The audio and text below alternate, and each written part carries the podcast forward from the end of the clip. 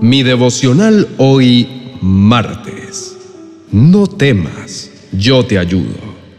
En el libro de Isaías capítulo 41, verso 13 dice, Pues yo te sostengo de tu mano derecha, yo el Señor tu Dios, y te digo, no tengas miedo, aquí estoy para ayudarte. Mi esperanza está en Dios y su voz me guía. Con Julio Espinosa. Mi devocional hoy. Te invito a reflexionar en esto. Quizá en los últimos tiempos has estado lleno de batallas, de momentos duros y dificultades, batallando no solo con tus problemas, sino también con tu mente, tratando de entender el porqué de cada cosa que te ha sucedido y hasta has llegado a cuestionar el actuar de Dios contigo. Pero, ¿sabes una cosa?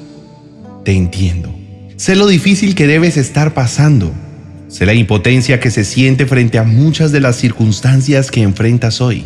Sin embargo, te aseguro que aún y con todo lo que vives, puedes dar fe de que Dios nunca te ha abandonado.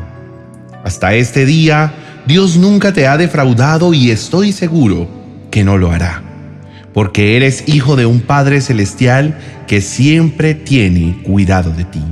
Por eso vengo con certeza a animarte en este día y a decirte que en medio de las más duras de tus batallas, sigue adelante. No te detengas. Levanta tu mano y agárrate fuertemente de Dios. Y es que cuando Dios te toma de su mano, tienes que tener la seguridad que Él jamás te soltará porque Dios no es como nosotros, sino que Él es todopoderoso y su fuerza no tiene comparación. En cualquier momento o circunstancia de tu vida, Él estará allí para sostenerte y ayudarte. Una de las causas más frecuentes de pacientes con enfermedades mentales es la expresión desenfrenada de temores.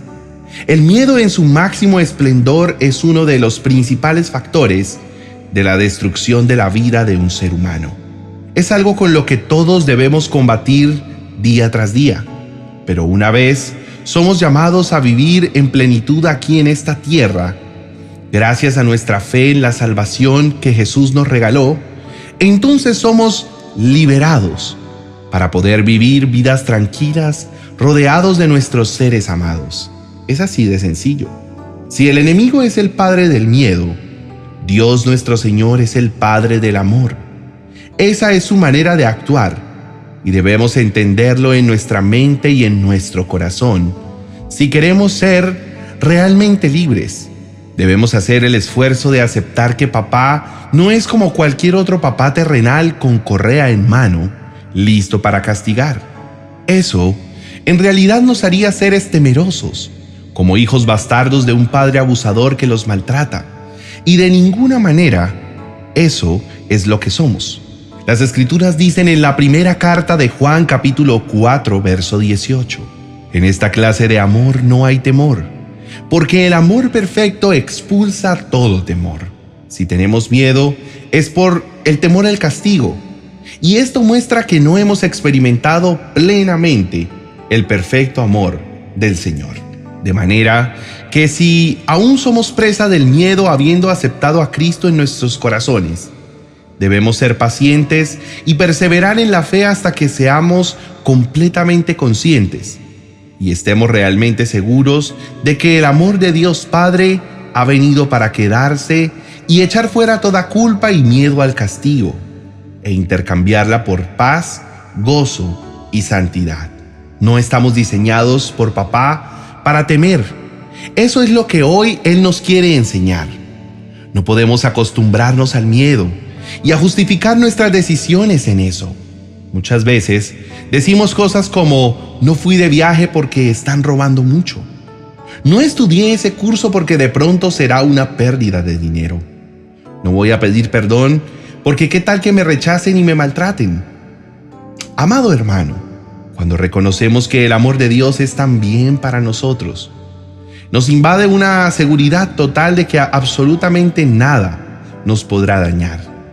Y sabemos que si nosotros pasamos por algún sufrimiento, así no lo entendamos, está preparado para nuestro bienestar. Hoy es un día maravilloso para permitir que Dios te tome de la mano derecha, te sostenga, te quite todo temor y duda y te ayude. Hoy te invito a que dejes a un lado y te olvides de todo aquello que te impide tomarte de la mano de Dios y rendirte completamente a Él. En esta mañana, reconoce que necesitas urgentemente de su poderosa mano, extendida hacia ti Permite que te agarre fuertemente porque con Él estás seguro. Dios siempre está dispuesto para ayudarte si te aferras de su mano y Él mismo te susurra suavemente y te dice hoy, no temas, yo te ayudo. Por eso, quiero invitarte a que te unas en oración conmigo y le pidas a papá un nuevo corazón, lleno de confianza en su amor, libre de temor. Dile. Precioso Señor, gracias por tomarme de tu mano. Gracias por sostenerme en los momentos más difíciles de mi vida.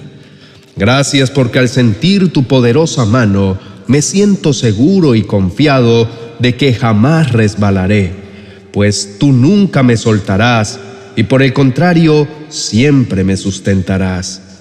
Hoy quiero dedicar unos buenos minutos a entrar en intimidad contigo y empezar a imaginarnos caminando llenos de alegría por un lugar maravilloso en el que puedo aprender directamente de ti, Señor.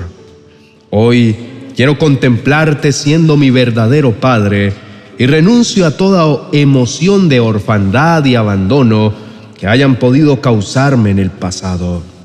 Hoy reconozco que tengo un Padre que me sostiene y me cuida en cada paso que doy y por tal motivo no tengo ninguna razón para tambalearme en el temor. Amado Padre, ven y lléname con tu amor, porque sé que mi cuerpo y mi corazón es una vasija que necesita del contenido de sanidad que solo tú le puedes dar.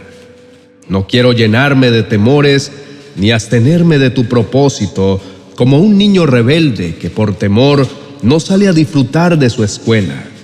Yo quiero hoy prepararme para ir a donde quieras enviarme, Señor. Hoy determino poner a toda mi familia en tus manos y de una vez por todas echar fuera de mi mente y de mi corazón el temor a la destrucción de sus vidas. Tú me has prometido que yo y mi familia recibiremos tu bendición y en eso voy a confiar.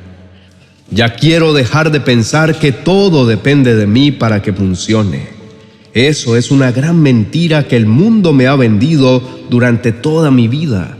Para que todo funcione, lo único que realmente se necesita es reconocer que tu amor es real y vivo dentro de nosotros.